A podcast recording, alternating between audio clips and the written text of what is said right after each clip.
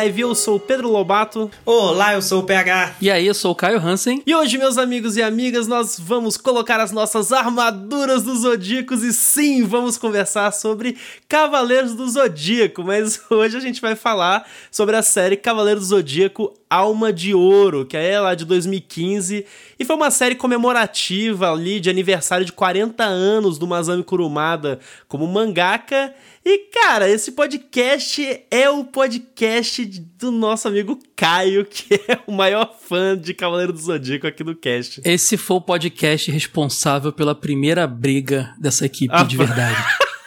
Assim como os cavaleiros sempre brigando entre si. Na, no, no, no, no episódio lá de Guilty Pleasure, lembra que eu comecei falando de Cavaleiro do Zodíaco, o Caio já queria sair da conversa. Não, mas o, baixo, o pessoal adora bastidores. Eu e o PH acabamos de fazer as pazes agora. A gente não tava bem, a gente brigou. A gente não tava se falando. Eu, eu quis sair do podcast. A gente, porra, uma briga uhum. séria. Vamos deixar Mas então fizemos assim, as pazes. ouvintes, é, adivinhem como Você é que, que ele nem responde, ó. Ele tá bolado ainda, mas... Porque, é, que, é que assim, né? Também tem que levar em consideração o seguinte: a gente vai falar de Cavaleiro do Zodíaco, que é um anime de porrada honesta. Né? Pra falar de, de, de porrada honesta, tem que ter porrada honesta, não é isso mesmo? Tô brincando, gente. É verdade. É isso aí, vamos embora pro podcast.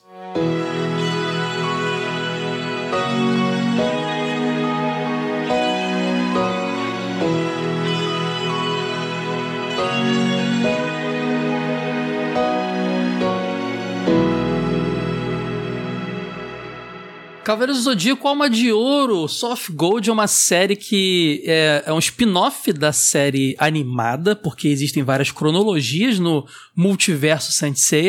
Uma delas é a, é a cronologia da Toei, né, da, da série animada, e ele se passa no meio da saga de Hades, cronologicamente. Ele foi lançado depois, como o, o Pedro falou, em 2015, no quadragésimo aniversário de, do Kurumada com o mangaka e, e, ela se passa logo após a saga Inferno do, do, do Saga de Hades, quando os Cavaleiros de Ouro têm aquele sacrifício para destruir o Muro das Lamentações. Na história eles são teleportados, revividos na verdade, e levados para Asgard, a mesma Asgard que nós vimos na série animada, aquela do Filler, o famoso Filler, um dos fillers, fillers mais elogiados da história dos animes, de verdade mesmo.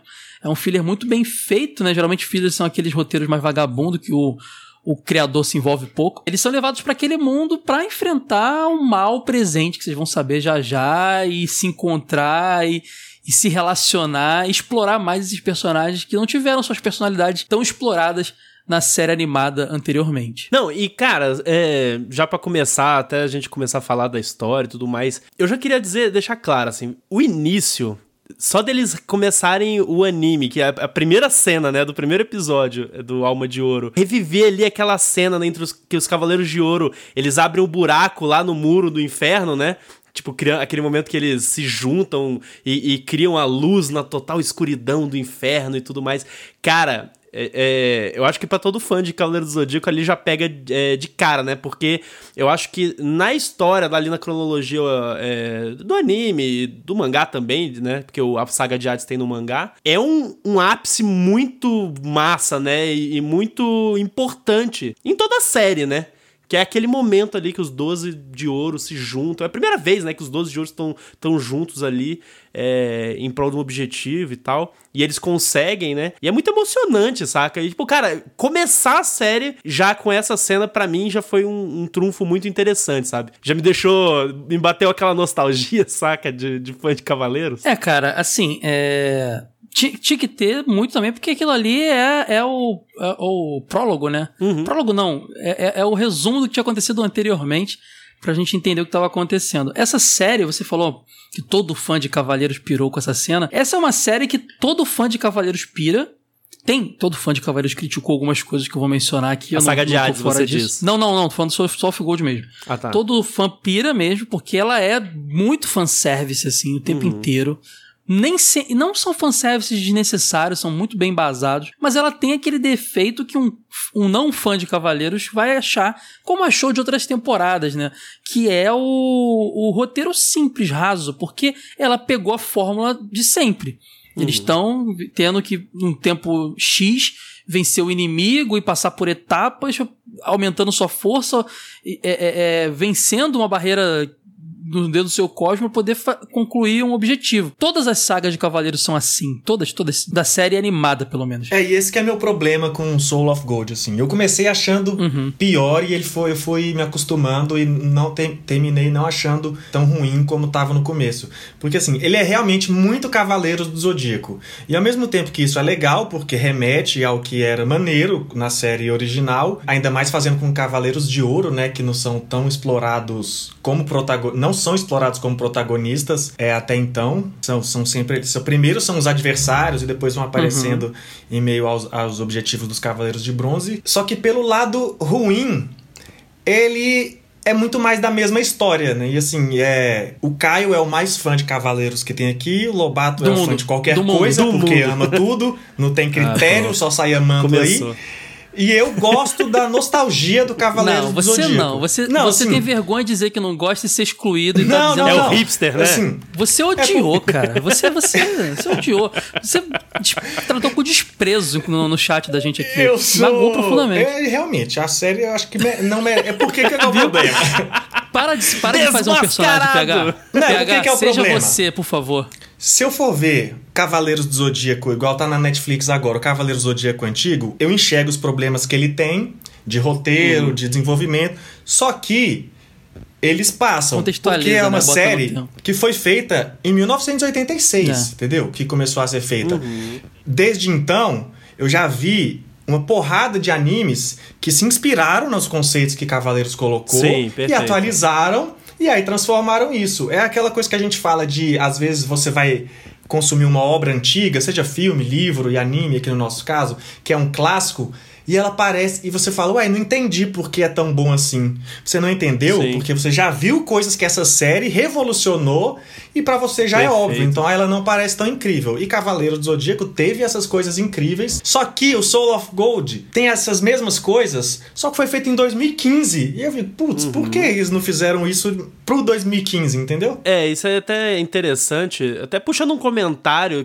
do que você tá falando da questão do Cavaleiro do Zodíaco, ele é um anime muito antigo já, né? E ele exerceu influência é, em animes que vieram depois, né? E isso é muito interessante, até é, o Caio mesmo comentou em alguns outros podcasts aí passados sobre o Fish of the North Star, né? E uhum. recentemente, agora, semana, essa semana. Ô, ô, ô, Pedro, acho que nesse caso é bacana você falar o nome original, porque acho que é mais conhecido que o americano. É Hokuto no Ken, né? É Hokuto no Ken, é, é. E aí eu li o Hokuto no Ken e, cara, é muito interessante justamente porque, tipo, ele é muito simples, ele tem um roteiro, tipo, simples pra caraca, ultra exagerado, sabe? A estética e tudo mais. Mas, cara, é, é muito divertido, sabe? Tipo, eu tô gostando demais de ler. E ao mesmo tempo, justamente pensar nisso, cara, isso aqui é um, é um produto dos anos 80, sabe? Isso daqui revolucionou o, o mercado, assim, desses animes de lutinha, os mangás. Tá? O anime, inclusive, até nunca assisti e fiquei curioso para assistir uhum. depois que eu comecei a ler, sabe? Mas é bem isso que o, que o PH falou, sabe? Então, eu acho que o Soul of Gold tem muito disso, sim, de que, questão de ele tem cara, cheiro, gosto de Cavaleiros do Zodíaco, sabe? Então, eu até entendo de certa forma essa crítica de, de que, tipo, ele não se reinventou, né? Não tem uma reinvenção ali no, no Cavaleiro Zodíaco, nessa franquia com o Soft Gold. O que não necessariamente é um negócio ruim, né? Não tipo, mesmo. É só que é uma, é uma questão de, tipo, de gosto. Às vezes, tipo, ah Hoje em dia, tipo, ah, já não desce tão bem, sabe? Mas, por exemplo, é, aí falando da minha experiência pessoal, sabe? Eu achei, no geral, uma, o, o Alma de Ouro é, mediano, uhum. sabe? Mas, cara, é, para mim foi muito nostálgico, vários momentos, inclusive a gente depois é, pincela alguns deles aqui. E no geral, assim, cara, eu fiquei com um sentimento muito bom, saca? Porque acabou, tipo, ah, eu assisti uma, um spin-off de Cavaleiro Zodíaco e principalmente com os Cavaleiros de Ouro, que, cara, são personagens muito maneiros, sempre foram, sabe? Tipo, os 12 Cavaleiros de Ouro com personalidades muito únicas, sabe? Então é uma oportunidade, é, tirando, tipo, no mangá, né? Teve a saga G, que era com os Cavaleiros de Ouro e tudo mais. Uhum. É, mas, cara, é a primeira vez que a gente vê em anime assim uma série que dá tanta atenção e foco para esses Cavaleiros de Ouro, para esses personagens que são tão diferentes e tão, tão interessantes, sabe? Então, é, apesar de ter achado a série mediana no geral, para mim o saldo foi positivo pelo fator nostalgia Cavaleiro do Zodíaco, sabe? O, o lance todo é o seguinte, por exemplo, você quem assistiu Dragon Ball Super, você vai perceber a mesma coisa que o, que o PH percebeu. Caramba, tá repetindo a mesma fórmula, só mudaram os vilões. Uhum. Caramba, é aquelas mesmas coisas que eram umas, umas saídas meio, meio estranhas pela restrição da época, estão sendo repetidas hoje, que poderia ser feito de outra forma com, com a tecnologia, com a evolução até, com a mudança até de estilo de roteiro, com as tendências que o mercado trazem hoje em dia. Mas você imagina, cara, você vê um tokusatsu, seja qual for, que teve foi repaginado, por exemplo, em vez de chroma key tem efeito 3D, tudo que não tem como evitar. As animações de hoje do próprio Soul of Gold você percebe uma evolução em animação. Não digo que é bem feita porque a gente vai entrar nisso, mas em tecnologia tem evolução. Agora, imagina se ele perde, se o, o tokusatsu perde aquele ar meio trash que ele tinha antigamente, cara. As pessoas, o próprio Garo, que é um tokusatsu um pouco menos trash, mais adulto, eu quero uhum. trazer aqui para um mini drive um dia falar de Garo. Tem no, tem no, no, tem no Amazon Prime, é bem legal. É um, é um tokusatsu pra adulto, ele tem uma outra pegada, mas ele nitidamente é para outro público, entendeu? Porque ele se propôs a isso. Ele, imagina um Kamen Rider novo sair sem a trecheira do, do o, o ar trash que os Kamen Riders antigos tinham. Inclusive, uma crítica ao Soft Gold que eu tenho, é, que também eu tinha ao, ao Omega, por exemplo, e que muita gente teve, é que se vocês perceberam, não sei se vocês perceberam, ele é extremamente menos gore. Na verdade, ele não é nada gore em comparação à série clássica. Você vê o cara tomar. É, tem, um, tem um momento ou outro, né? Que, mas é no um geral. sanguinho não é na cara, não, é um arranhãozinho, tipo a manchinha do cascão, sabe? De, na, na bochechinha. É isso. É, se bem que é aquele empalamento lá no último episódio. Sim, mas, mas assim, é pontual, entendeu? A série, Sim, a série é clássica, é nos primeiros, primeiros minutos, você tem uma orelha arrancada, sabe? É, é verdade. Ele, tem, ele, tem, ele teve uma preocupação em ficar mais family friendly, uma coisa que tá rolando no Dragon Ball Super rolou, e tá rolando num geral pro Shonen como um todo, entendeu? Hoje em dia o Shonen, ele tá mais. Até porque agora tudo é exportado, né? E o público fora do Japão é um pouco menos tolerante com isso do que. É só você ver as adaptações que as séries japonesas tiveram fora, mudança de, de cor de sangue, coisas assim, né? Então já É, penso... uma mudança da sociedade como um todo, assim, né? Eu acho que dia, japonês, criança, já, a criança japonesa ainda gosta de uma zoeira, assim, os pais deixam. O problema acho que é o resto do mundo mesmo. Mas, cara, é, eu, eu vou, a gente vai falar no roteiro de tudo isso, mas eu vou, eu vou pontuar para vocês aqui, algo rapidinho, algumas coisas que realmente fizeram essa série ser muito importante. Primeiro que ela tá saindo agora em Blu-ray pela pela Playart, né? E com dublagem. E, cara, isso, a dublagem clássica, 90% das vozes permaneceram. É, algumas que foi, foi perdido, entendeu? Isso me deixa interessado pra caraca. Cara, assim, é, eu assisti alguma coisa, eu não comprei, eu não comprei ainda é, a, a, o Blu-ray da série. É, vou comprar mês que vem, provavelmente, que tá valores, valores bem altos, assim, porque agora Cavaleiros tem um tom de colecionismo, né, cara, aqui no Brasil. Uhum. Então eles lançam um pouco. Até, Caio, só pra, só pra acrescentar informação no que você tá falando, o Alma de Ouro ele tá disponível para assistir no Crunchyroll, só que Sim. lá não tem dublado, é legendado, né? Então, é. tipo, tem isso aí. Exatamente.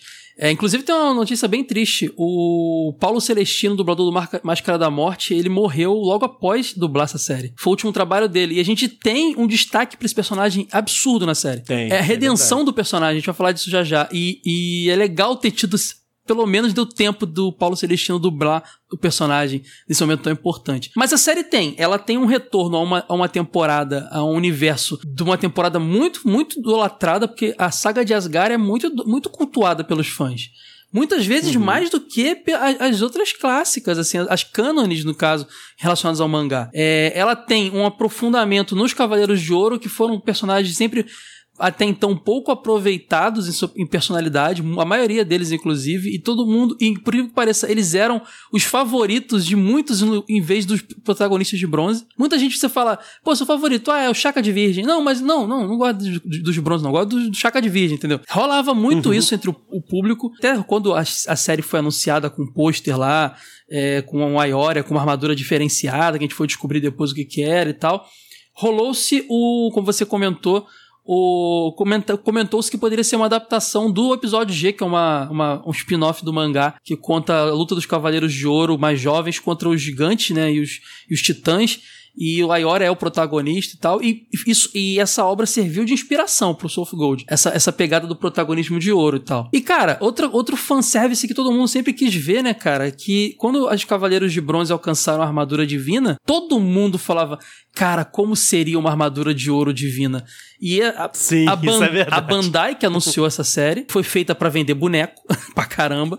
Foi lançado uma nova linha de, Lost, de cloth meat dos Cavaleiros de Ouro com armadura divina. É, é um fanservice tremendo, que todo mundo queria ver isso. Cara, é- é- a, a grande realidade é essa, né? A ideia era vender boneco de Cavaleiro do- de Ouro tunado. Exatamente. Por que não, né? Cara, uma coisa que você falou é, é sobre.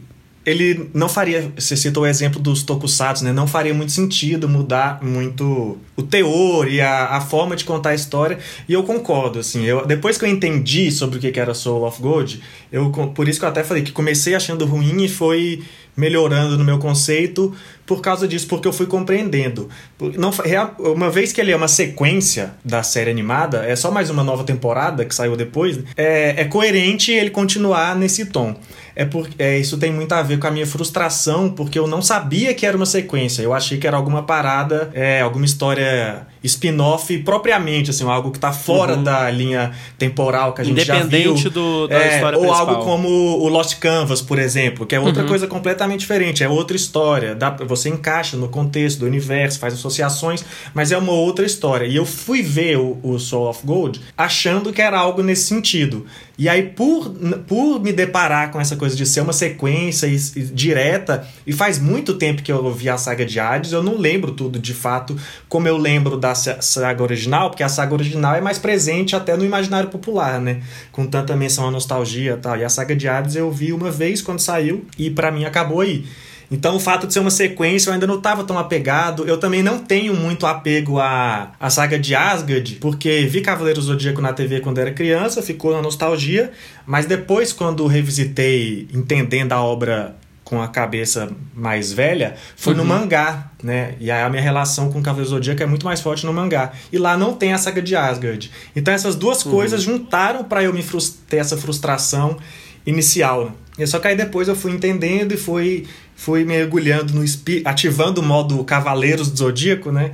E aí fui me conectando um pouco mais. Vou pegar outra coisa muito legal que rola, que no primeiro, nos primeiros episódios a gente não tem muita noção disso, tem menções, mas a gente pensa, pô, cara, eles só estão trazendo pro uni- universo de Asgard, mas não vai ter personagem da época, não vai ter menção, não vai ter. E, cara, a gente percebe depois que tá a Hilda lá, ela aparece. O Siegfried tá lá em, em, nostal- em memória, mas tá lá. E tudo que tá acontecendo é diretamente ligado ao final da saga de Asgard lá da série clássica. Também, né? Pois Isso é. também, isso, isso é tão bacana.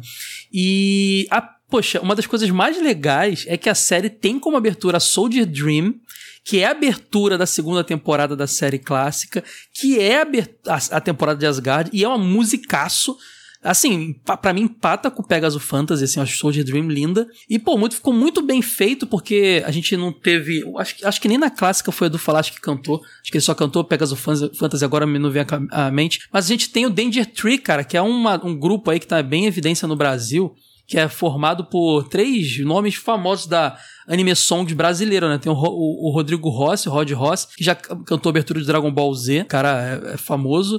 A Larissa Tassi, que é cantora da, daquela abertura clássica do Pegasus, ajuda você. Daquele CD antigo, muito Ela era da duplazinha lá infantil, tipo Sandy Júnior, e depois ela voltou adulta e cantou a abertura de, da Santuário. Muito legal também. Ela tá nesse grupo Danger Tree, tem a voz dela na abertura.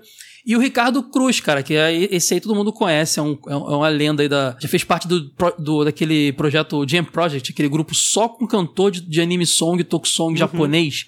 O cara foi cantar com os caras, rodou o Japão cantando, de tanto que é irado demais. E ele cantou a abertura de One Punch Man e outros animes, assim, ele tá bem em evidência. Eles formaram um grupo, esse Danger Tree, e eles cantam a abertura e está espetacular.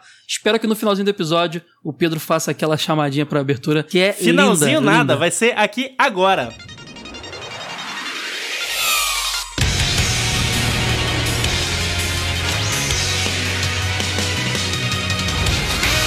Os Cavaleiros do Zodíaco, Alma de Lobo.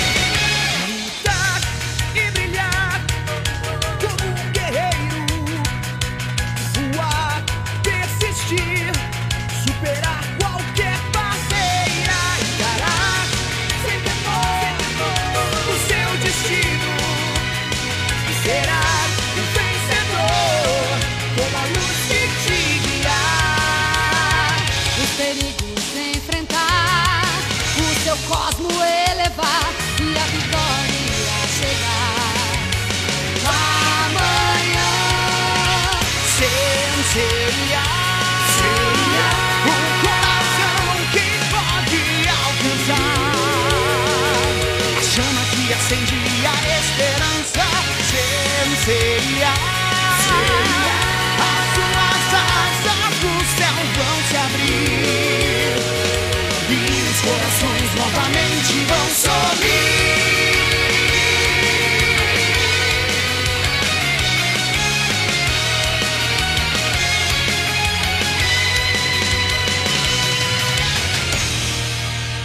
Bom, falando um pouco agora, né, da história de Alma de Ouro, até pra gente contar os momentos que a gente curtiu bastante e tudo mais. Como a gente falou no começo, né, a história começa ali naquele momento na saga de Hades, em que os Cavaleiros de Ouro se reúnem e abrem um, um rombo no, no muro lá no inferno, para que os Cavaleiros de Bronze consigam acessar o- o- os Campos Elíseos, né, para salvar Atena. E aí eles morrem, né, mas aí, tipo, Aí, na, o início da Alma de Ouro, a gente descobre que eles foram revividos por uma força misteriosa e estão em Asgard.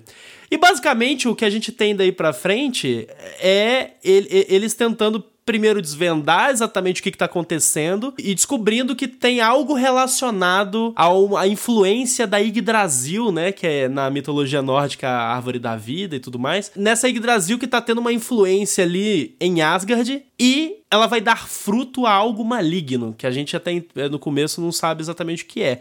E a gente descobre isso por conta de uma personagem, que é a Lífia, que era uma, uma das serviçais da Hilda, né? de- a Hilda de Polaris, que é, no anime clássico, na saga de Asgard, a gente sabe que. Quer dizer, ela era vilã, né? Naquela época, e ela é meio que a representante de Odin na Terra, né? Tipo. Pra o- poder, pra poder embasar, pra galera entender o, o, o cenário de Asgard nesse momento, é o seguinte: é, no fim da saga de Asgard, é descoberto. A, a Hilda, ela, ela é a representante de Odin na Terra. Eles têm essa categoria lá. Não necessariamente Odin tem uma reencarnação, mas ela tem um, ele tem um representante. Não é exatamente No que caso- nem a Saori é a não Atena, é, né? não é, é. Ele não nasceu. Nem é, nem é o, o caso do Julian Solo, que é de uma família que herda.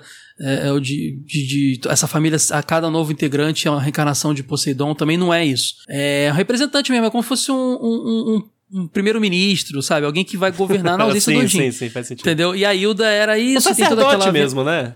Exato, exato. Tem toda aquela aventura lá, a Hilda tava sendo manipulada por Poseidon no final da série. E, ela, e com a ajuda da armadura de Odin, o Seiya consegue os outros vencer lá, a Hilda e tudo mais. Tem toda. Destruiu o anel de Nibelungo, que controlava ela, tudo aquilo. O que, que aconteceu depois daquilo tudo? Ela caiu num sono profundo, é, ainda inexplicado até então. E o- teve um novo cara, uma nova pessoa selecionada para ser o representante de Odin na Terra, que era o Andreas, que até então era considerado um cara muito bo- bondoso com o povo. Era o Afinal médico da contas, corte, né? Exato. Depois que a- o Poseidon é destruído, quer dizer, a controle, controle do Poseidon é destruído lá, o mundo de Asgard entra em paz. E o Andreas é muito relacionado a isso, entendeu? A Lífia, que você mencionou, ela é tipo uma dama de companhia da, da represent, do representante. Assim como a Freya era antes na, na série clássica. E a Lífia tá lá, ela sabe de alguma coisa, entendeu? E por conta disso ela é presa. Ela, ela é mandada pra prisão. O que acontece é que o Andrés, a gente já sabe de cara ali que ele não é tão bom assim como as pessoas pensam. Ele tá plantando a tal da Yggdrasil, que vale mencionar, tem um longa, um OVA de Cavaleiro Zodíaco lá, antigão da série clássica, chamado Batalha do, Dos deuses. dos, de- dos deuses, Que exatamente, amo, que se passa, amo. que se passa em Asgard. Ele não é encaixado em na- cronologicamente nem no anime, ele é total spin-off. parte, né? É. É, ele não, não, não parece que foi depois dos 12 Casas, mas eles têm a armadura anterior, então é bem Uhum. confuso. E o lance todo é que existe uma Yggdrasil lá, que é a árvore que nasce da, arma- da da estátua de Odin depois que eles vencem. Mas ali não deve ser correlacionada. Aquela Yggdrasil é só uma outra interpretação da Yggdrasil, que é uma árvore que existe na mitologia nórdica. A gente viu isso no filme do Thor, se eu não me engano. Que é uma árvore que é, ela, ela sustenta os mundos. Midgard, que é o mundo dos homens, Asgard, que é o mundo, sabe? os mundos estão sustentados, no mundo dos anões, todos os mundos estão sustentados nessa árvore. Então, ela foi adaptada lá como uma árvore que representava a reconstrução de Asgard. Nessa série, que é relacionada à temporada de Asgard, não ao filme, ela é, ela foi plantada pelo Andrés e na história Odin tinha dado ordens de que ela não deveria ser plantada porque ela absorve a energia do- dos Asgardianos para dar origem a um fruto. E esse fruto é o objetivo do Andrés até então, e não é dito por quê. A Lífia aparentemente sabe Que tem algo de errado, tudo né? e foi presa, e é lá que ela conhece quem? O Aiora de Leão, que é um dos primeiros a chegar ali naquele universo novo ali, após ser revivido, né? Que é o mais paia de todos, né? Vamos combinar aqui. Pronto. Cara, Não, ele é o Seiya dos é Cavaleiros de Ouro. Ele é mas o ele é o. Seiya, É exatamente, ele é o Seiya. Nossa, Cara, tá inclusive abaixo essa série é muito bacana. Ah, meu Deus, Essa- que isso? É porque, na série verdade, muito- o Seiya é o irmão dele, né? Só que como o irmão dele morreu, aí ele tem que ser o Seiya B. O Seiya Não, B. que é o irmão dele. Não, o irmão dele é, é- é, sei lá, cara. Não dá pra comparar tanto assim. É- Ele é o prota tipo, Seiya no protagonismo. Ele, ele é o- aparentemente o mais jovem, o que junto com o Miro, Até talvez. um pouco de personalidade, assim, de ser, tipo, insistente, menos, é, destemido ele chegou- e combativo. Ele meio que chegou de- meio que depois, vira- na saga no É o mais G, novo, né? mo- Ele é o mais novo. No episódio G mostra bem isso. Ele foi da galera um dos últimos a ganhar armadura de ouro, entendeu? Então, assim, dá pra ver que ele é o cara que tá meio que aprendendo. Por exemplo, o Mu é da idade dele, mas o Mu tem muita sabedoria por, por ter a raça que ele tem lá e tudo mais. Galera e, de Jamiel, né? Exatamente. Então, assim, é, ele tem esse protagonismo. Mas é legal que essa série ela mostra exatamente os Cavaleiros de Ouro tendo uma relação entre eles muito parecida com os Cavaleiros de Bronze. Eles são amigos. Você vê que eles tiveram um passado, eles conviveram, eles dão a vida um pelo outro, eles puxam a orelha um do outro. E até tem meio que classe, tem um- alguns um pouco mais velhos, por exemplo, o, o Shura é meio que da idade ou próximo assim do irmão dele, do Aioros, eles eram melhores Isso. amigos. Então, então, assim, tem meio que uma. O Saga é, era realmente da idade do, do. Então, assim, tem essa parada de diferença de idade. Tem algumas equipes, assim, mas eles são amigos, eles cresceram juntos, eles. É muito interessante esse É, dinâmica. e aquele negócio, né? Não é nem só amizade, também tem as inimizades ali internas, é porque, Uhum, tipo, no- no sentido de conflitos, por questão de. é, inclusive, isso é uma fala que ocorre no, no Alma de Ouro em um determinado momento. Tipo eu e PH aqui. Você gosta, mas tem conflito. É, o senso de justiça de cada um é diferente em alguns momentos. E às vezes, esse senso de ju- justiça pessoal, eles se conflitam. E aí eles acabam, tipo, brigando entre si. É, e isso é muito interessante porque, que nem eu, eu tinha falado antes, né, no- nos blocos anteriores, o lance de a gente tá tendo a oportunidade de estar tá vendo mais próximo, de uma forma um pouco mais aprofundada, esses, a dinâmica desses 12 personagens que são muito interessantes, que têm personalidades muito interessantes e que, que, é, que isso que a gente tá falando da questão dos conflitos, né? A gente vê, tipo, justamente aonde que reside os conflitos de alguns deles entre si, ou, tipo, a, a forma de ver as coisas. Tipo, já no comecinho, por exemplo, quando a gente é, vê o, o Máscara da Morte, que deu uma acomodada ali, tipo, ele renasceu e tá, tipo, ah, eu não quero saber de nada não, sabe? Eu não vou voltar pro santuário. É, Eu quero, eu vou, na realidade, agora aproveitar minha vida, beber, jogar e ficar por aí. Enquanto a Ioria, né, tipo, ele já é um, um cara que tem um senso de justiça. Ele é meio paladino, assim, né? Tipo, ele tem um, tem um, tem um quê de paladino. É, ele, ele ia ser o, o, o mestre do santuário. Ele não foi porque foi traído, né? Então ele era tão justo e tão, tão digno que ele, isso mostra bem na personalidade dele ali. Mas sabe uma coisa, ô, ô, Pedro, que inclusive foi criticada por muita gente, uma fatia de- do, do público, por outra não? Existe, existia uma mudança de personalidade muito grande ali. Porque. Em relação ao tenta- Ioria, você diz? Não, não, não nele, mas por exemplo, você vê o Máscara da Morte na série clássica, ele era um cara sanguinário Sim, que colecionava cabe rostos de pessoas que ele matou, mulheres e crianças. E ele é transformado num cara até sentimental, entendeu?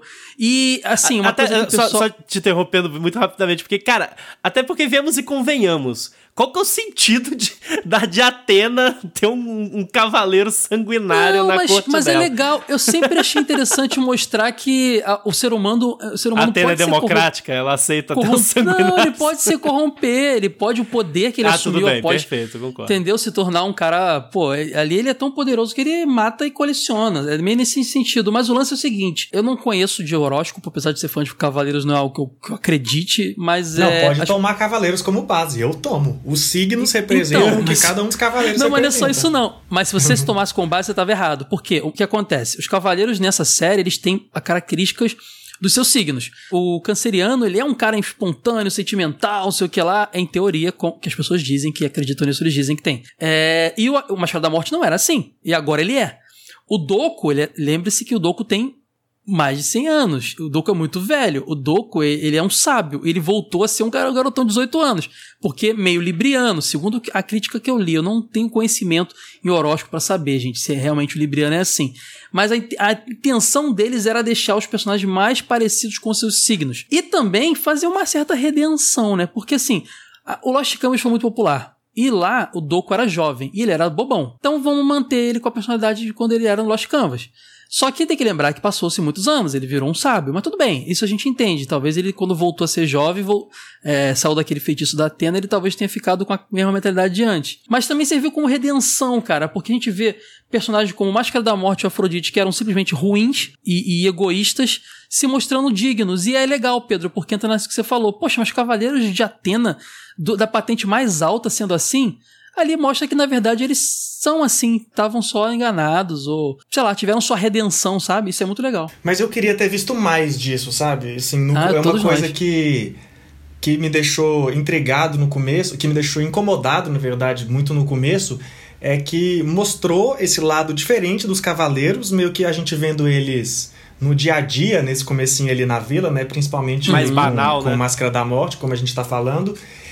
Só que é tudo muito rápido. O envolvimento, a motivação do Máscara da Morte com a mina que ele conhece lá, a própria Se apaixonou morte por uma do Afrodite, cidade, que né? acontece rapidinho. É tipo assim, meu Deus, esses caras apareceram há 10 minutos atrás e, e a gente já tinha que estar carregando o impacto deles, porque assim, na verdade a gente tem que lidar com esses caras com uma série de centenas de episódios que vieram antes. Só que assistindo só Uhum. essa agora não oferece esse impacto, sabe? É Isso assim, essa Mas você- evolução é uma- muito uma- rápida. Mas o lance também que eu, eu lembro que antes em off eu falei, poxa, eu acho que o problema dessa série é que ela é muito. Ela poderia se resolver em seis episódios e tem 13. E já você achou que não. Foi E pouco, eu falei né? que, é, que devia ser mais. Assim, se essa temporada. Se cada episódio fosse dois, talvez conseguiu desenvolver. é, na verdade, isso é uma faca de dois gumes, assim, que eu vejo em relação a essa série. Porque uma vantagem que ela tem em relação ao, ao Cavaleiros Clássico é que não tem enrolação, né? As coisas são rápidas. Vem a luta, já resolve e as coisas, a história avança. Só que por outro lado, avança rápido demais e as coisas acabam que não tendo impacto emocional, pelo menos pra mim, sabe? Assim, eu não senti muito impacto. Sim. Parecia que eu tava lendo o resumo dos episódios na Wikipédia, sabe? Então assim, ah, entendi como essa história avançou, que legal.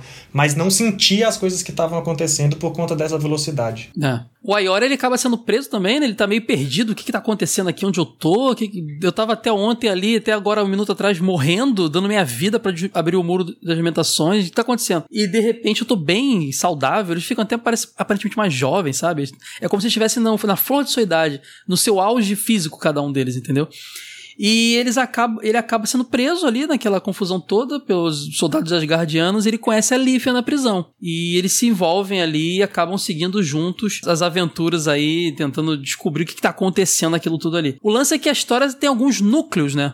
É, você tem o Mu num, num lado, que já meio que tá sabendo o que tá acontecendo. Você tem o Máscara da Morte com a Afrodite em outro lado, que é uma parte mais cômica e tudo mais. Ele se apaixona por uma camponesa e tudo mais. Você tem o, o Doku tava com o Mu, se eu não me engano. Alguns estão só sumidos, mas você, você entende que, por exemplo, Não, o Doku, É. ele tá com o Aldebaran. Aldebaran, eles verdade. um lugar que eles estão Eles vão lutando pra um lá contra torneio, um cara, né, tipo- Hércules de não sei das contas. tipo um coliseu, é, pois é. Então, assim, tem vários núcleos e eles vão meio que. O Aioria vai meio que. En- Encontrando todos eles em alguns momentos, mas eles precisam se separar. E cada um tem meio que uma missão. Inclusive, tem uma outra referência, outro fanservice aí, que é o seguinte: o, no núcleo ali do Camus de Aquário, ele encontra um, um Asgardiano, um guerreiro deus, com quem ele tem uma dívida. E ele acaba se unindo aos, aos guerreiros deuses naquele momento ali. Por um tempo e fica sem saber, poxa, mas ele tá unido ao mal ou tem alguma coisa por trás disso?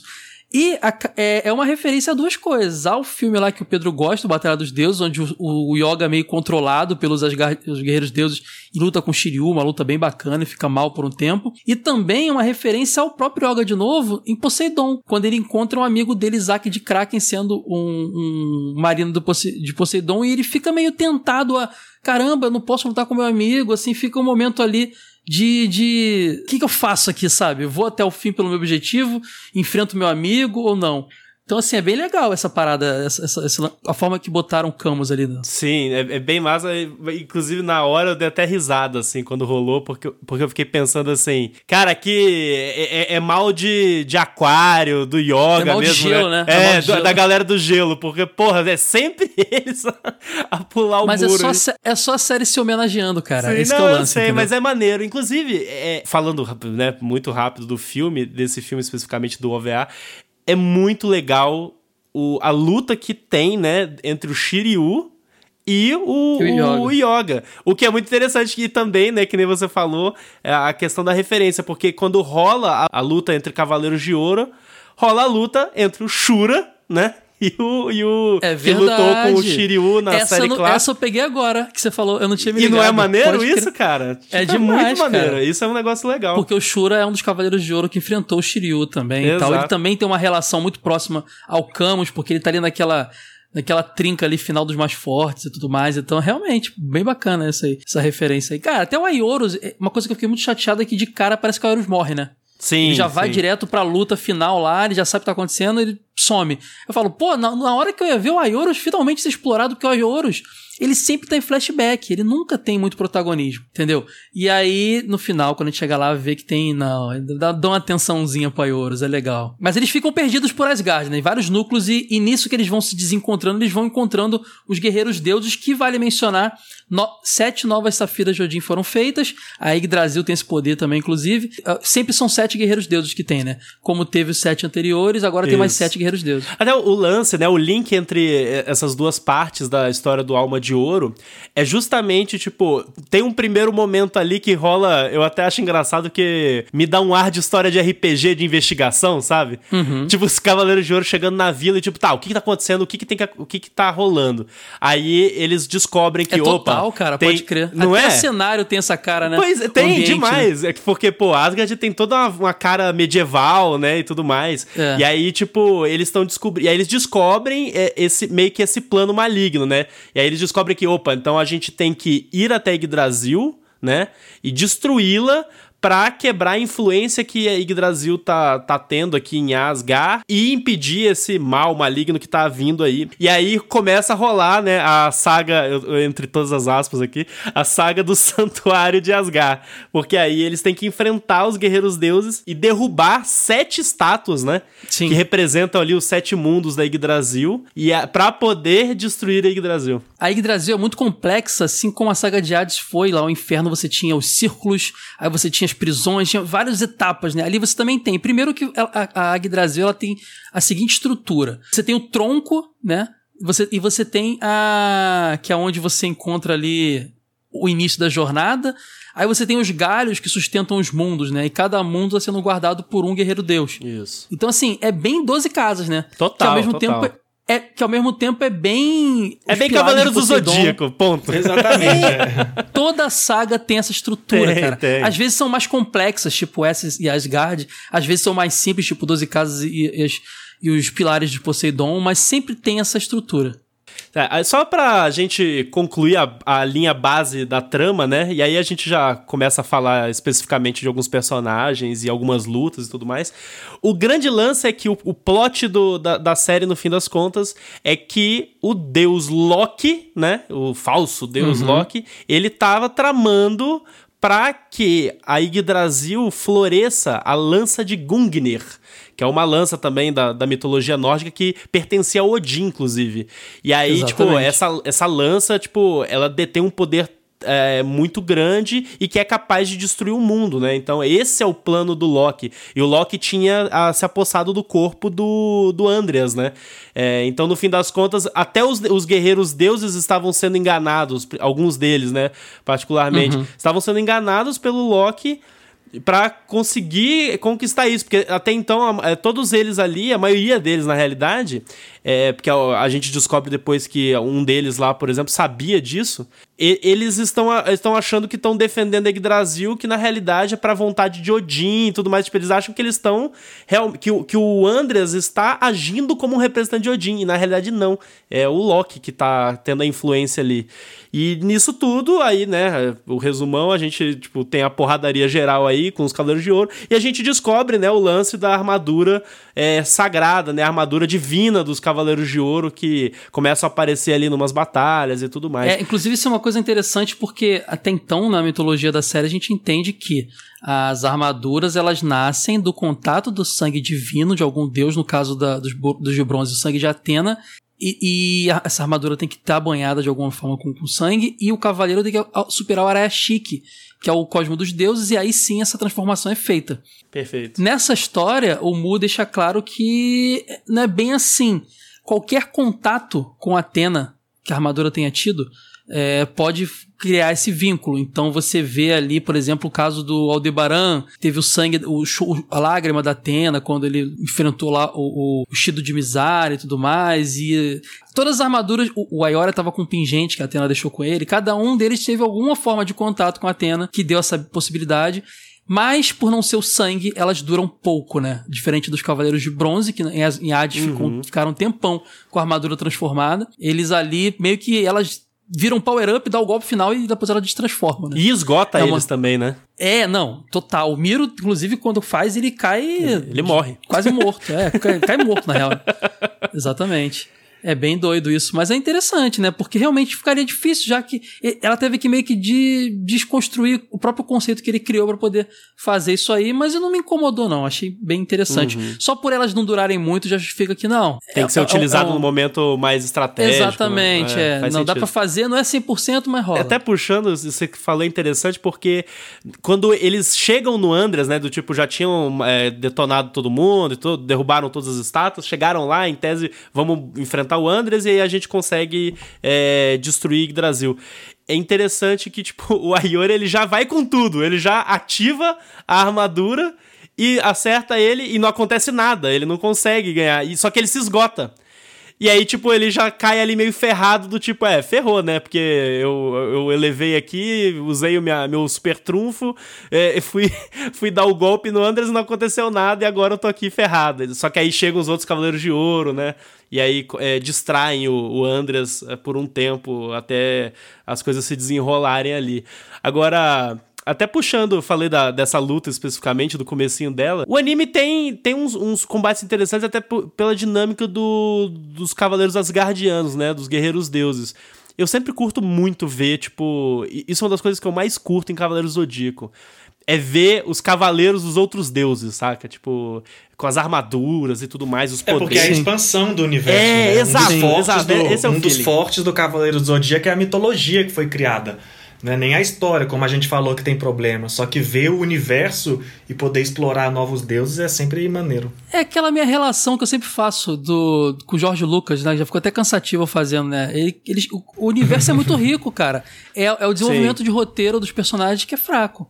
Mas o universo é sempre muito rico. Não, e cara, e assim, é, é um universo muito rico e essa questão do, do, do roteiro ser simples é porque, cara, é objetivo, né? Ah, a gente tem que derro- derrotar ali a árvore, tem que derrubar Yggdrasil e é isso aí. Tem guerreiros deuses, então a gente tem que sair na porrada, né? Alguns combates que- eu achei interessantes. Eu achei bacana ver a dinâmica do Shaka nessa série, eu não sei vocês, assim. Mas, tipo, ele enfrentou um, um guerreiro deus lá que é o Baldur. Eu não vou nem arriscar tentar falar o primeiro nome dele, que Baldur de Harsvald. Hansberger. Ele é. Harsvald. Ele é tipo. Ele é tipo considerado o, o imortal entre os guerreiros deuses, entendeu? Tanto é que ele tem o nome de Baldur, que na mitologia é filho lá do Odin, com a Friga. Então, assim, ele é meio que o Shaka dos guerreiros deuses, que era o homem mais próximo de Deus, o único a alcançar o oitavo sentido antes de todos os outros. E o Baldur, ele é tipo o, o mais próximo de Deus, ele é o imortal, entendeu? É, ele é tipo um deus. Quando vai começar a luta, Quando vai começar a luta deles no episódio, até mostra o Andreas falando tipo assim: ah, beleza, o Shaq é muito forte, mas ele não pode conseguir. Ele não é capaz de derrotar um deus, porque eles, apesar do guerreiro do Baldur não ser propriamente um deus, ele tá tão próximo deles que o, o próprio Andreas se refere a ele como deus, sabe? Então, Exatamente. Os dois são, tão, são homens tão fortes que se tornaram, são considerados como deuses em, sua, em sua, sua galera, né? O Shaka aqui, o, aqui, né? Não é aqui, né? E o Baldur lá. Então, assim, é uma batalha sensacional, cara. Mas, assim, apesar do Shaka não, não ser um dos personagens menos explorados da série, ele, ele teve bastante repercussão, ainda mais na saga de Hades, é bem legal ver ele lutando com um cara, no- em teoria, no nível dele, né? Tinha que ser ele. Um que ganhou um destaque interessante em termos dessa questão de, tipo, ah, de não ter tido tanto assim antes, eu acho que é o Saga, né? Principalmente nessa posição de, de, de Cavaleiro de Atena e tal, porque, tipo, a gente tem a participação dele nas Doze Casas como vilão, né, da, da, da, da, saga, e aí depois, na saga de Hades, ele é revivido pelo Hades, né? Então a gente tem ali aquele, tipo, ele continua estando no, no lado do, do antagonismo, né? E aqui não, aqui, tipo, cara, a gente realmente tem a dimensão de como ele é o cavaleiro de ouro mais forte, né? Ou um dos mais fortes ali entre eles. Até que, tipo, ah, o primeiro momento que ele já chega lá, que a galera tá descendo o cacete no, no, no Miro, né? Coitado, tava, tipo, num 3 contra 1 ali. E aí chega o Saga, detona o lugar inteiro que eles estão lá. E aí, tipo, ele, ele, ele foge com o Miro, né? E tudo mais. E os próprios Cavaleiros de Ouro reconhecem que ele é o mais forte, né? O que eu acho, o que é estranho, porque isso que você falou, a gente só conhece ele do lado oposto e agora a gente tem que aceitar ele. A gente já sabe que ele é forte, né? À toa que ele era antagonista em tantas oportunidades. Só que agora a gente tem que aceitar essa força pro lado de cá, né? Igual o Caio falou, o Chaka, o Chaka tava aqui, agora o Saga aqui também, assim. A gente tem que torcer por ele, ainda que a gente não tenha visto, a gente meio que tem que confiar nos caras que a gente gosta falando que ele é forte e ele é maneiro. Assim, então, Mas vamos- o PH, então beleza, ele- é a hora da gente torcer pra ele. Pra quem é fã da série, o, o- não foi difícil porque a redenção dele rolou muito boa no Saga de Hades, sabe? É, assim, ele na, é, já na tinha verdade, se, tor- é, é, se tornado um cara querido, assim, sabe? todos eles meio que, que se redimiram lá quando se Não, unem, Máscara né? da Morte, mais ou menos, né? Mas tudo bem, ele ainda tava. Tanto ele quanto o Afrodite, mais é, ou menos, né? Tinha meio que uma lágrima rolando no final lá, como se ele estivesse sacrificando por Atena também, mas não foi aprofundado. Mas uma coisa legal, antes da gente continuar falando das lutas, cara, é que tem algumas cenas que todo mundo sempre esperou ver, cara. Como, por exemplo, o reencontro do Saga com o Aioros no final. Afinal de contas, o Saga traiu o Aioros. E aí eles se encontram. Sim. e E eles rola eram um diálogo rápido. eles eram muito amigos. É, o diálogo foi rápido porque tava meio da porrada, mas eles falam: ó, é uma, é, é, é uma pena que tanto sangue tenha sido derramado depois de, de tudo que aconteceu e tal. Aí o Aioros, realmente, é uma pena. que- igual eu pegar agora conversando, é uma pena que tanto sangue tenha sido derramado e tal. Mas é uma honra lutar ao seu lado novamente. Cara, eu chorei, eu chorei, eu chorei, não estou mentindo. Eu chorei de novo revendo. Eu cara. chorei no final. Eu tô só. arrepiado agora. cara, é- mas é uma honra estar lutando. Eles eram muito amigos, cara. Muito amigos. E a traição foi muito pesada. É igual a que o PH fez comigo. Mas foi muito pesado. E, e eles se. e, e- e sabe? E eles. E, O que eles, o ouvinte vai pensar? e tipo, É, depois exatamente, de tudo. saca? Depois de tudo, o Aioros ainda falou, mas foi uma, é uma honra estar lutando do seu lado. Outro encontro incrível no final. O Aioros aparece e o Aioria olha pra ele e fala: Irmão, é você. Cara, Porque o, é Aio, o foda. Aioria, o o tempo inteiro odiou o irmão dele. Porque ele era irmão de um traidor. Ele só entendeu que, na verdade, ele- o irmão dele tava, era um grande herói e estava certo o tempo inteiro na saga de- dos Doze Casas.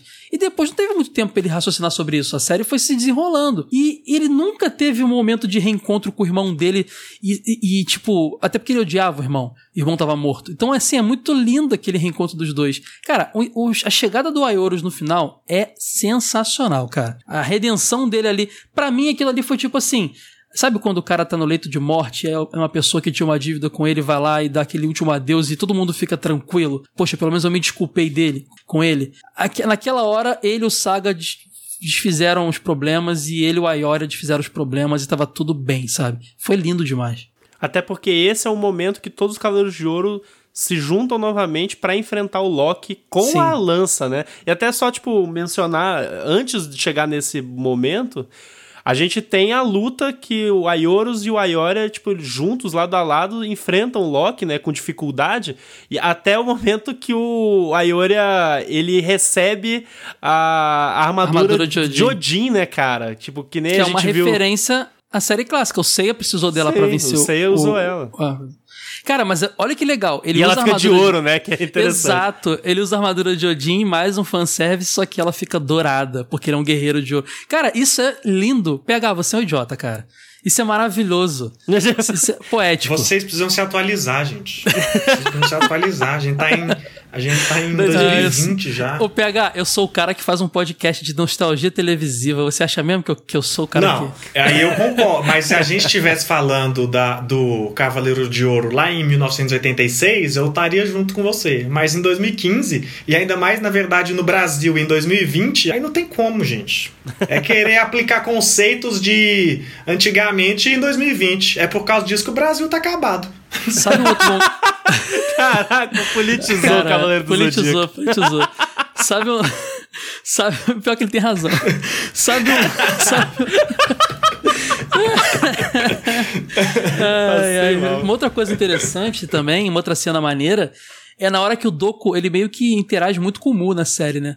E na luta final ele tá dando um golpe junto com o Mu e ele olha pro lado e ele vê o Xion, né? Que foi o grande companheiro dele, o Cavaleiro de Ares anterior. Também é um momento muito, muito agradável, porque eles tiveram que ter uma luta na saga de Hades, né? Tiveram que se enfrentar. Ele teve que vencer o amigo dele. E eles se reencontraram ali meio que no corpo do discípulo. Ele tem aquele momento. É bonito pra caramba, cara. Eu me emocionei de verdade com esse episódio final, de verdade. Valeu a Cara, pena eu- a lentidão da série. Eu vou ser honesto, eu, eu me emocionei mais, e principalmente na última cena mesmo. Porque, tipo, depois que a gente tem todo o conflito, eles enfrentam o Loki, todos eles, né, tipo, a, a- tem a armadura divina, conquista a armadura divina, numa cena bem foda, né, que a Atena ouve o chamado deles de sofrimento, e aí ela manda do inferno pétalas de, de, de, de sangue. Do sangue dela, né? Porque é, é, ela tava na, naquele, naquela jarro lá do Hades, lá no, no- contexto. E aí, tipo, nisso, o sangue dela atinge a armadura deles e todos eles conseguem é, atingir o nível definitivo, né? Da armadura divina deles. Aí todos eles se transformam, enfrentam o Loki, eles ganham. E aí, cara, no momento da despedida, que eles, no fim das contas, tipo, ok, a gente concluiu nosso, nosso, nossa missão aqui, É, e aí o corpo deles começa a desaparecer, né? Cara, esse momento pra mim foi muito emocionante, porque ver justamente o lance de, tipo, cara, eles se sacrificaram lá no inferno, né? Pra poder abrir uma esperança, né? Tipo, pros Cavaleiros de Bronze pra salvarem Atena lá. E aí, tipo, te- aconteceu todo essa, todos os fatos aí dessa nova saga no Alma de Ouro. Só que ao mesmo tempo é aquele negócio, né? Tipo, a gente concluiu o nosso papel. Então, tipo, eles já morreram na realidade. Então, a presença terrena deles já passou. Então, é hora de dar tchau, né? E, cara, ver aquela. Depois de passar por três episódios nesse Alma de Ouro, junto desses Cavaleiros de Ouro, que eu sempre achei que eles são. Sempre foram personagens muito interessantes. E eu acho que eles têm personalidades muito interessantes. E aí, esse momento de despedida pra mim foi muito emocionante, sabe? De tipo, cara, eles morreram mesmo, sabe? Tipo, é, passaram dessa pra melhor. E cumpriram o papel deles, né, no fim das contas. Então isso é, para mim foi muito legal.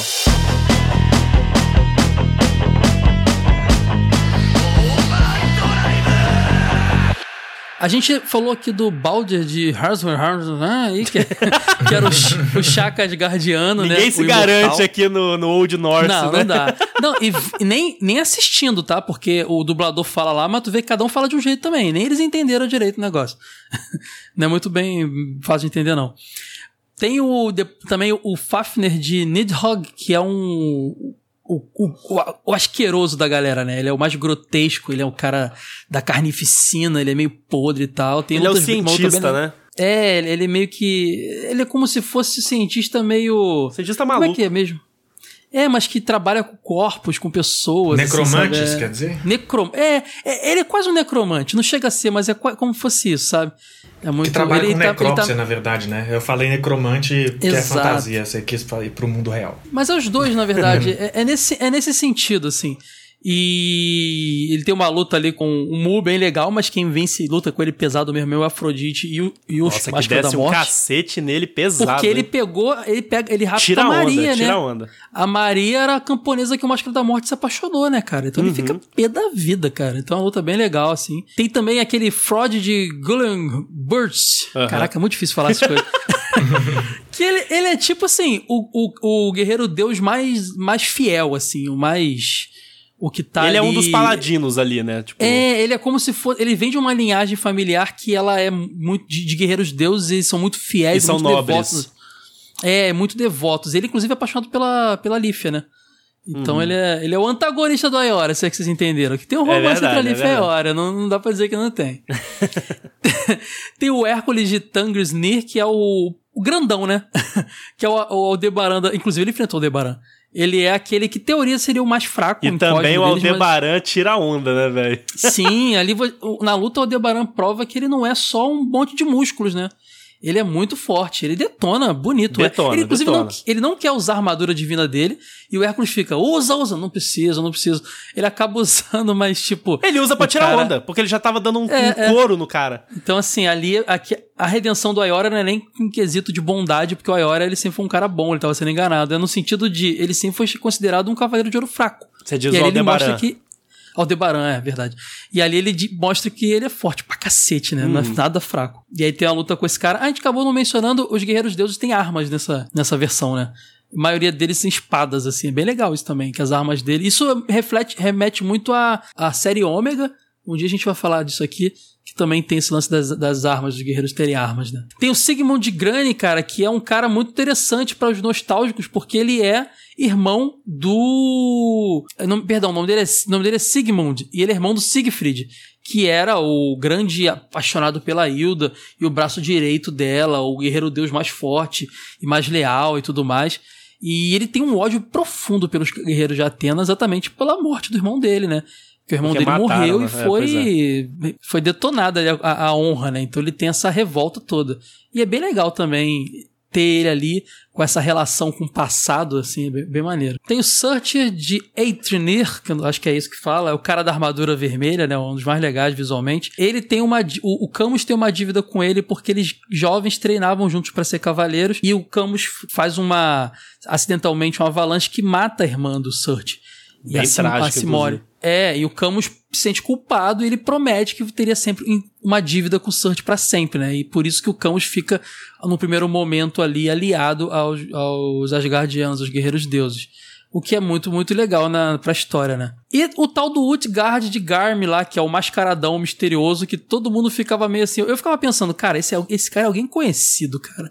Pois é, alguém- eu, acho que também. Mas no fim é das o contas, can- nem eu acho é. que é o canon, é o canon de gêmeos, não é possível. Tinha várias teorias, cara.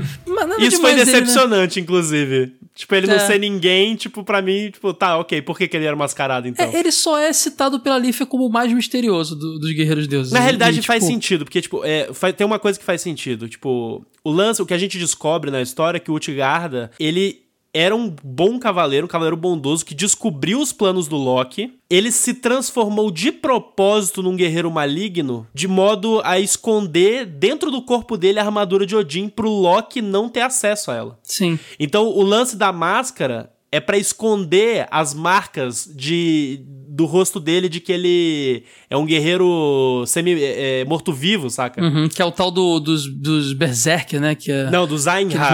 Einhar, negócios Einhar, assim. é, verdade, que são os manipulados ali. É, então, tipo, eu- eu- eu- o que eu interpretei é que ele usava máscara pra esconder isso, pra esconder essa marca.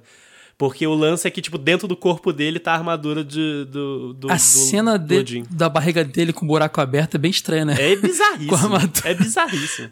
É, pois é. É nessa hora também que a gente descobre mais um pouquinho mais pra frente que a Lífia tá sendo, na verdade, ela, ela, ela é reencarnação, né? Ela é portadora do Odin. O Odin tá, tá. Porque tem horas que ela incorpora alguma entidade ali. Sim. E a gente não sabe até então o que, que é aquilo ali. Eu ficava pensando. Que entidade que história é, né? Ela, até então, a teoria, conforme os episódios iam saindo, que os episódios iam saindo, né, nesse Daisuke, que é uma- um serviço de, de animes aí, tipo um Crunchyroll, né, pro mundo inteiro, com legendas em português, inclusive, e lá é Bandai Channel, lá na- no Japão, né. É até interessante, é um anime que foi pensado pro streaming antes de tudo. Um, já é de uma geração nova, né? E conforme os episódios iam saindo, as teorias é que a Leaf, ela era, ela era a vilã zona da história, na real. Entendeu? E teria sido até uma plot interessante.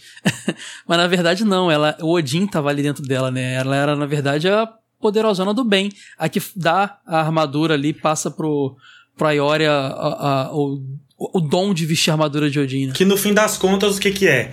É uma intervenção militar que os cavaleiros de Atena, que não tem nada a ver com Asgard, fizeram lá e só foi validada porque a mulher que era que era o Odin se apaixonou pelo Cavaleiros. É uma intervenção militar validada por um amor. Caramba, completamente cara. responsável, no fim das contas, essa trama.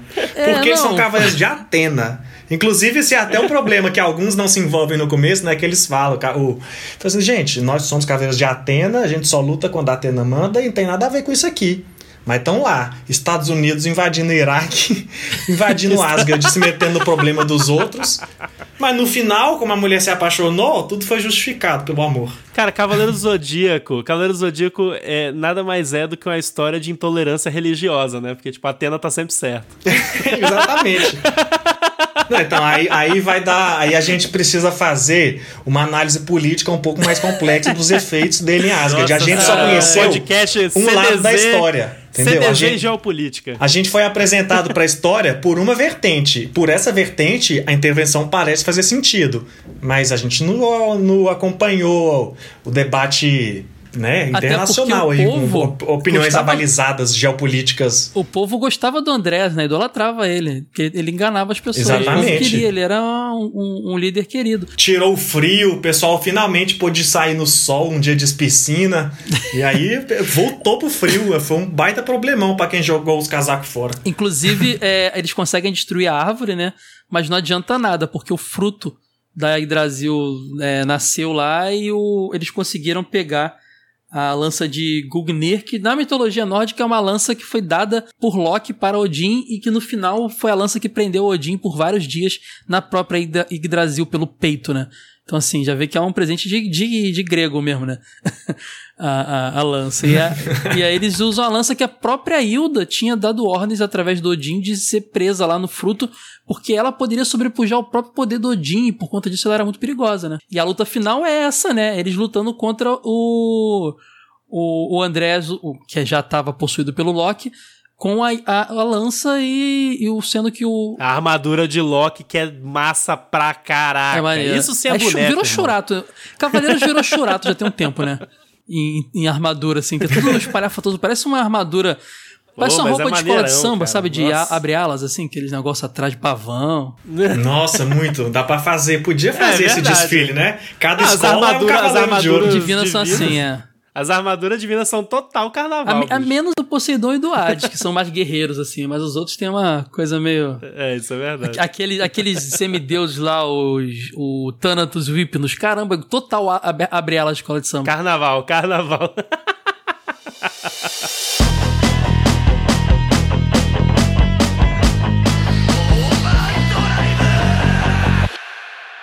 Bom, gente, antes da gente terminar o nosso episódio, eu quero fazer uma pergunta pra vocês dois.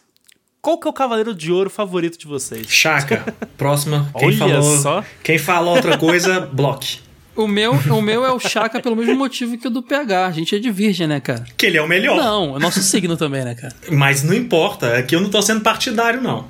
O Chaka é, É, o o melhor. Chaka, cara, é o Chaka. O Chaka é... Inclusive tem a, a grande briga aí entre os fãs, porque o Masami Kurumada nunca deixa muito claro. Uma hora ele fala que é um, outra hora que ele fala que é outro. Quem é o Cavaleiro de Ouro mais forte? O Saga ou o Chaka? Eu sou do time... Não, tem que ser o Eu sou Chaka, do time Chaka. Chaka. É, na- no Soul of Gold eles falam muito que é o Saga, pois né? é. No- não, eles falam. falam, mas, cara, eu não concordo. Não faz, pra mim não faz sentido ser o Saga. Duas caras, Pois traidor. é, pois é, que adianta pois ser é. forte, Então, assim, na verdade, Pois é. já teve uma- uns rankings aí de força que até o Ayorus era, era bem mais forte. Porque ele deve se lembrar que ele seria o, o, o- o grande mestre, né? Só que ele morreu. Mas quem matou ele foi o Então, Shura, na né? Então, É, mas é eu- sempre assim.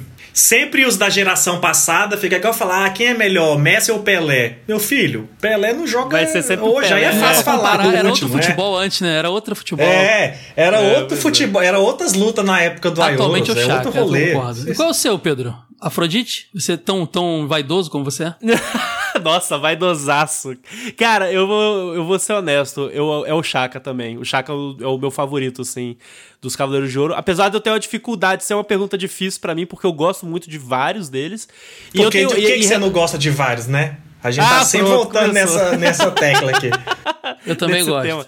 Não, porque eles são maneiros de uma forma geral. Do tipo, eu, eu curto o Aioros, eu curto a Ioria, eu curto o Doku, eu curto o Miro, o. O, Mas daí também o não é tanto, né? Também. Vai falar os Só que 12 daqui assim, a pouco? É. Eu, vou fazer, eu, eu falo uns, uns 9. Caraca. 12 não, mas uns 9. Pra- pra- Agora, de- é, como o Chaka é unanimidade aqui entre nós, e deveria ser além de nós, porque é o óbvio, mas eu gosto do Mu. Eu gosto muito da armadura do Mu é Mu maneiro. também. O Tem Mu é aquele, maneiro demais, aquele é chifrão no pescoço, assim, eu acho maneiro. Eu gosto do Mu, do lance dele ser um cavaleiro que uma vai mais de defesa, assim, sabe? E, e, inclusive, só antes da gente finalizar, só pra comentar, tem uma cena muito interessante no anime, que é uma hora que o Loki dá um golpe super forte nos Cavaleiros de Ouro, e aí vai pra frente os cavaleiros que têm um- ataques que servem pra defesa, né? Que, que é, aí é o Mu. Não, a o- luta final é muito Camus. legal, cara. Ele- ele- eles ficam se revezando em suas características principais, assim. Pois é, muito- isso é muito massa, cara. Tipo, é muito Eu interessante. não sei como é que o muito PH mesmo, não se muito mesmo. emocionou nesse episódio. Deve ser Não, porque eu ele viu achei, foi a parte que eu achei mais correndo. maneira, com certeza. Foi a parte que eu achei mais maneira e falei, nossa, é muito Não, cavaleiro a parte mais maneira são os Cavaleiros de Ouro correndo igual o Naruto. É, não, é, é- a criatura, o criador é, influencia a criatura e depois a criatura influencia o criador, né? Não tem jeito. É, isso Entendeu? aí.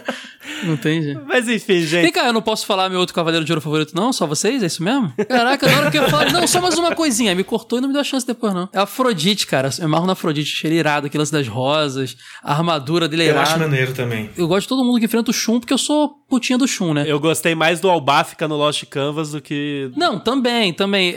É difícil, cara, porque eu não me pego tanto a personalidade. Às vezes é só o lance da armadura e do, dos poderes, o, conte o contexto como um todo. O Albafica é tipo Afrodite melhorado, né? Nossa, Porque tem é honra. tunado, tunado É. pra caraca. E tem o lance do sangue envenenado. Nossa, é irado muito demais, massa, é muito massa. Muito, Muito massa bom. mesmo.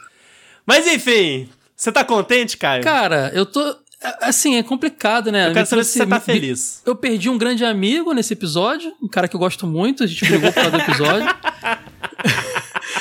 É, Vai entrar pra mitologia do Animes Overdrive. Não, eu tô pensando Fico- o que, que as pessoas que estão ouvindo isso vão imaginar que aconteceu. Vem cá, eu vou botar os prints no, no- no link no post aqui do- dos prints da conversa, hein? Exposed, da gente brigando exposed. pesado, é. A gente brigando pesado. Não, eu fiquei, ontem- eu fiquei, eu fiquei conversando com, com o Pedro no outro chat. Eu odeio PH, cara, eu odeio. Mentira, tá tudo bem agora.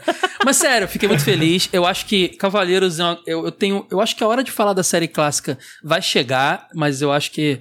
Tem que, a gente tem que estar com mais, mais tempo de podcast, na minha opinião, mais, mais, mais afinadinho e tudo mais. E foi legal falar dessa série. Primeiro, porque tá no hype aqui no Brasil, tá sendo lançado os Blu-rays, dublado, tá maravilhoso. Segundo, porque ela é uma série que homenageia muito a série clássica. Então, você reparou que a gente falou muito da série clássica falando dessa. Então, e, e, cara, é, é uma boa série. É uma boa série. Eu acho que do, Cavaleiro Zodíaco tem problemas com spin-off, sempre teve. Mas eu acho que Soft Gold tá longe de ser um dos piores. Eu acho um dos mais agradáveis. Eu acho que ele tem a medida certinha ali. Tô feliz demais. É, eu que, que fui o, o lado oposto, eu só falo assim. A minha crítica é, não é uma obra pra quem já não, assim, para quem já não gosta de Cavaleiros do Zodíaco, assim. Não vai ser algo Ah, que sim. vai trazer alguma mudança ou algo que, por exemplo, eu acho que o Lost Canvas consegue ser. Pessoas que não são fãs de Cavaleiros, você pode dar uma indicada e dá pra consumir de certa forma, enquanto essa não dá, é só isso. Se você já é fã de Cavaleiros, tá com saudade, nunca viu é, Soul of Gold, você com certeza vai relembrar dos momentos, os mesmos clichês. Assim, a breguice do Cavaleiro Zodíaco, e eu não falo breguice como menosprezando. assim. Imagino. Eu falo Imagino. como o efeito da, da, da geração mesmo, 30 anos depois. O anime, em geral, é brega, né? O shonen é muito brega, muito clichêzão. Só que a gente ainda tá falando de um brega ultrapassado, no sentido de 30 anos de evolução de narrativa. Então, assim, mas quem se apaixona por essa por esse tipo de contar histórias do Cavaleiro Zodíaco, vai conseguir embarcar no mundo de Soul of Gold, porque tudo de Cavaleiro Zodíaco que é maneiro e divertido tá aqui, né? Tirando os Cavaleiros de Bronze. Mas, mas tem esse problema que frustrou, mas foi muito em relação à minha expectativa e, e ignorância de não saber que era uma parada nova, era sequência. E aí gerou esse impasse. Aí, assim, é, É muito cavale- em resumo, é muito Cavaleiro do Zodíaco, tanto pelo bom quanto pelo ruim. né? Aí escolha o seu lado. É isso aí. Resumo de Cavaleiros do Zodíaco Alma de Ouro. É muito Cavaleiros do Zodíaco. Eu Acho que então no fim, É no fim das perfeito. contas é, funcionou, né? Atendeu a expectativa. Entendeu? É, foi bem sucedido. Mas é isso aí, gente. A gente vai chegando ao fim de mais um episódio e, como sempre, nossos jabás. Eu, PH Doria, tá lá. Tomei bronquinhas nesses dias da Lari, que é da Elis Studios, que produz a gente, edita o nosso programa, porque não voltei ainda. Eu "Ah, estou com saudade. Gente, quarentena tá difícil para as pessoas fazer as coisas, né? Eu já tenho alguns roteiros, algumas coisas, eu juro que vai voltar. Até lá, espero que todos não me odeiem, porque eu sempre odeio os animes que todo mundo ama aqui. Verdade. Falo mal das coisas velhas. É verdade. Mas eu espero que alguém odeie junto comigo também, e aí vai poder ouvir lá pegadoria. Mas, também, na falta de pegadoria, temos o mini drive aqui, que não é só meu, né? Cada vez é um de nós, mas estarei fazendo sozinho, que a gente não precisa ter interferência desses dois em minhas belíssimas opiniões. Uma boa forma de ver o mini drive. Quem quiser me ouvir, como sempre, TV de Tubo, Jogo Velho, são dois podcasts que eu falo de nostalgia. TV de Tubo rola anime às vezes. Quem ouviu aí percebeu que rolou essa semana aí, no início da semana, Guerreiras Mágicas Rei Earth lá. Fiz um jabazinho do, do Animes Overdrive lá e vamos preparar em breve um crossover Anime, Animes Overdrive TV de Tubo. E tô tendo umas ideias aí, vou conversar com o pessoal aqui, o pessoal lá, pra pegar alguma produção aí Fazer um bem bolado, anime. bem bolado. É, que a galera curta, legal e tal. Já tem ideia de, de vir trazer o Wade aqui também. O Wade, ó, falando no ar, hein, Wade, se você estiver ouvindo aí, tem ideia de. Não deve estar, não, que o Wade não ouve, nem o podcast dele vai ouvir esse aqui. Mas, mas é verdade, não ouve, não, safado. Mas já tem umas ideias pra trazer aqui, a gente vai ver isso direitinho. Então vai lá, jogo velho, TV de tubo, joga no seu agregador e se divirta aí com mais podcast. E não tenho PH lá, então eu tô super de boa. E nos siga nas nossas redes sociais, arroba Overdrive Animes, Twitter, Facebook Instagram, ou mande um e-mail com comentários para podcastoverdrive.gmail.com. Tá tudo linkado aqui na descrição do episódio, com todos os links e tudo mais.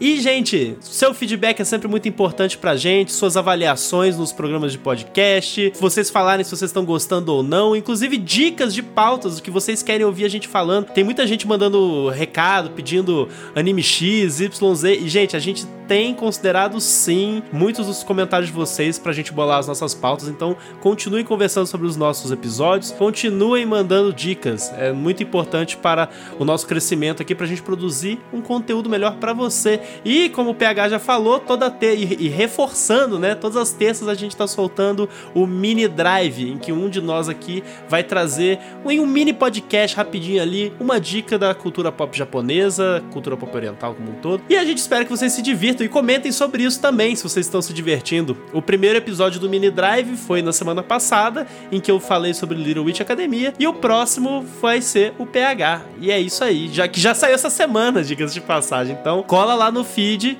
e ouve o PH no Mini Drive, ouvi eu, e semana que vem tem Caio Hansen no Mini Drive. É isso aí, gente. Até o próximo episódio.